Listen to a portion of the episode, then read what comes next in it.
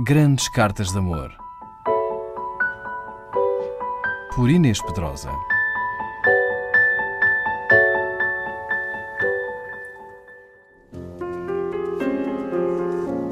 Clarice Lispector, romancista, cronista e contista brasileira de origem ucraniana, que viveu 57 anos entre 1920 e 1977, é uma das vozes maiores da literatura em língua portuguesa.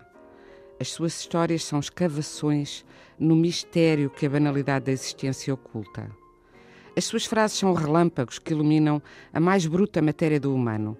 Em 1943, aos 23 anos, a escritora publicou o seu livro de estreia Perto do Coração Selvagem. Aos 21 anos, depois de uma paixão infausta pelo jornalista e escritor Lúcio Cardoso, que permaneceria seu muso e mentor, Clarice começou a namorar com Mauri Gurgel Valente, seu colega de curso de Direito da Universidade Federal do Rio de Janeiro, com o qual casaria e do qual viria a ter dois filhos. Esta breve e divertida carta de amor da jovem Clarice para um namorado revela a graça e a intensa vivacidade do seu coração selvagem. Alô, benzinho!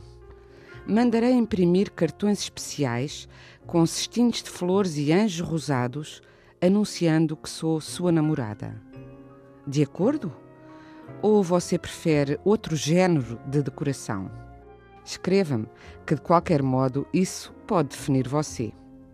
Sua carta veio justamente depois de uma noite de quase insônia, de sonhos malucos e de Huxley.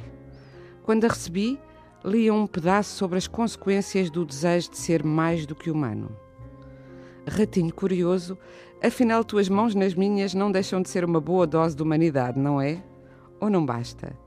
Estou hoje tipicamente inquiridora. É um perigo. Alô, bem. Você imobilizou-se fazendo a barba e eu só consigo imaginá-lo com o sabão no rosto. A Odete de voz irritante dizendo para você tomar banho. Arranjei uma pequena cascata, algumas montanhas verdes, ótimos vizinhos inexpressivos. Restava-me entoar hinos à paz e repousar.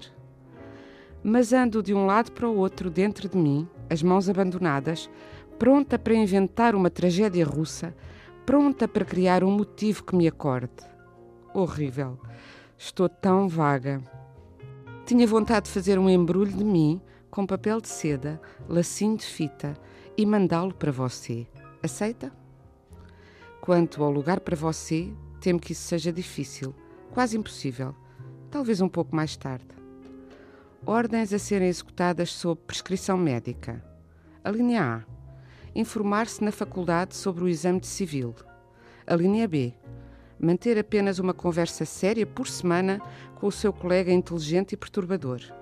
A linha C acreditar que estamos no melhor dos mundos possíveis. A linha D. Ser feliz.